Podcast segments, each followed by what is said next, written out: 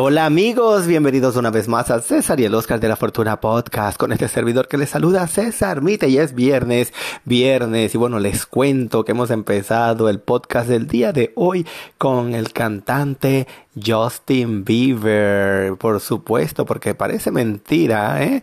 Pero ya hace cinco años, hace cinco años que el Purpose es el cuarto álbum de estudio del cantante y compositor canadiense y fue publicado el 13 de noviembre del 2015 por la compañía discográfica Death Recorder.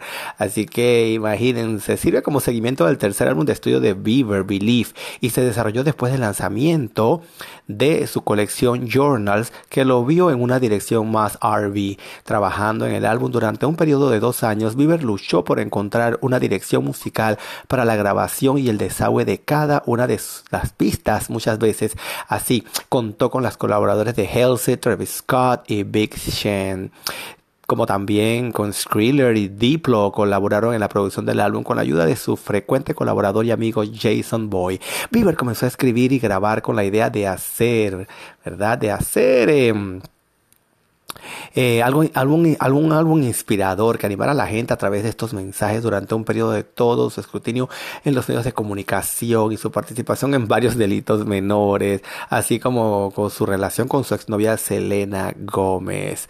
Así que bueno, imagínense, cinco años ya de ese éxito de Justin Bieber de Purpose. Así que vamos a continuar amigos aquí en César y el Oscar de la Fortuna Podcast.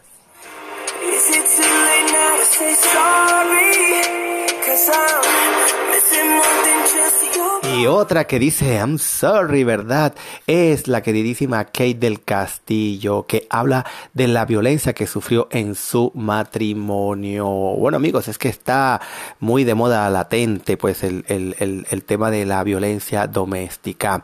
Y en un video asegura que por parte de su ex esposo, el exfutbolista mexicano Luis García, recibió golpes, patadas e intentos de asfixia. Lo que pasé en este matrimonio fue muy duro porque fue la primera vez que me enfrenté a la vida yo sola y no tenía las herramientas necesarias para enfrentarme a una circunstancia tan dolorosa y tan fuerte como es un matrimonio con violencia. Con estas palabras, la actriz Kate Castillo habló de los malos momentos que vivió junto a su ex esposo, el exfutbolista mexicano Luis García, con quien estuvo casada un año y medio desde el 2001.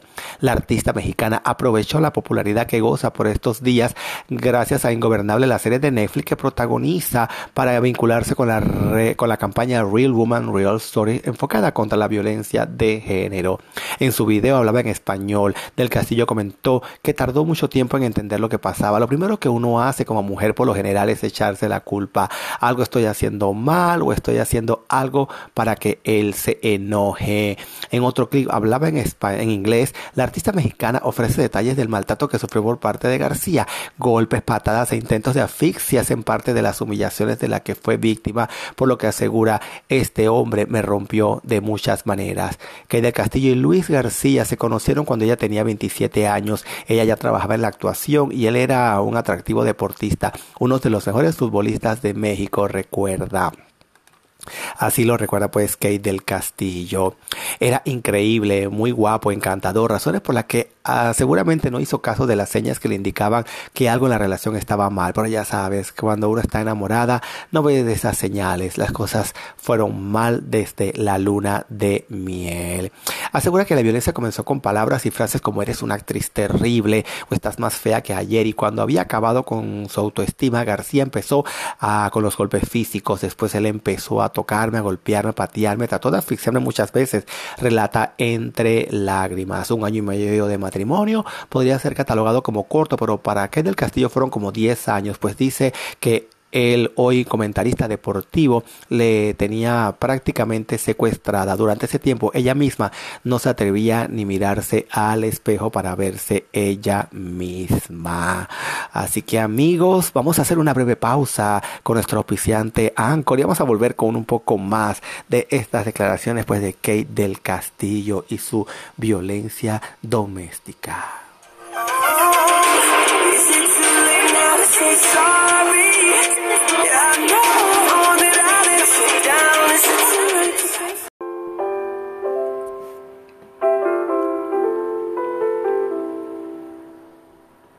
Continuamos amigos en César y el Oscar de la Fortuna podcast y vamos a continuar hablando pues de esta historia de Kay del Castillo. Como decía, ella no me aguantaba la mirada. Me di cuenta de que esa persona que estaba allí enfrente era desconocida para mí. Así que tomó la decisión de irse del país y empezar una vida nueva, sola.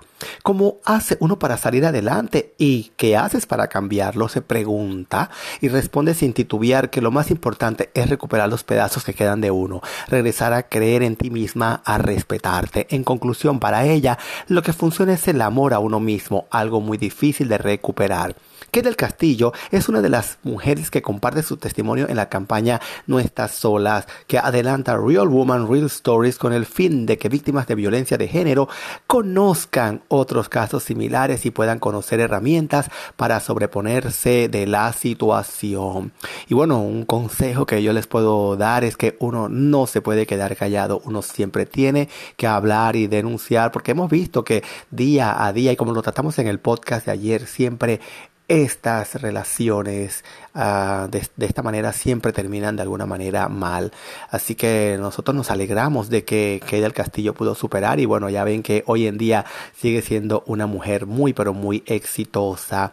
Y bueno, por si fuera poco, ustedes eh, hemos estado hablando pues de, de esto, de Real Woman's Real Story y una de las chicas, Jessie Dillow Chris, ¿verdad? Que comparte su historia en Show website, recuerda los olores, las miradas y el sabor de la esclavitud. Mi cuerpo trataba de, de desaparecer el olor intenso y agudo, pero no tenía para dónde ir. Esa es una de las historias, pues, eh, de una de estas chicas. Otra es la historia de Annette Lucas, que fue esclava sexual de la élite de Europa a los seis años. Cuando era una niña en su nativa Bélgica la pusieron a trabajar como esclava sexual. Y otra de las chicas pues es Brooke Astor que también cuenta pues que fue víctima de tráfico sexual a los siete años de edad en Estados Unidos. Y bueno, así eh, hay muchas, muchas, muchas historias eh, que realmente son muy conmovedoras y, realmente, pues, como, como lo, lo dije anteriormente, siempre eh, la mujer busca la manera de sentirse culpable cuando no, no, no debe de ser así. Lo importante, pues, es es buscar siempre ayuda a contar el problema. Y bueno, les cuento también de que Gracias a Dios eh, hemos llegado pues a un final de semana más y nos vamos a adelantar a la próxima semana que es la semana de acción de gracias. Vamos a tratar muchos temas por los cuales hay que estar agradecidos. Y recuerde que si usted quiere cambiar la textura de su cabello, sacar lo mejor de él y también la apariencia de su cutis, mejorarlo, nada mejor que los productos Monad. Monad que son productos totalmente veganos y que realmente harán un cambio positivo. Visita el link escenas.maimonad.com. Lo voy a repetir, escenas.maimonad.com para que des ese cambio buscando la mejor versión de ti con productos totalmente veganos y de la madre naturaleza. La invitación para que mañana se conecte con nosotros a un podcast más de sábado aquí en César y el Oscar de la Fortuna podcast. Así que hasta mañana amigos, nos vemos.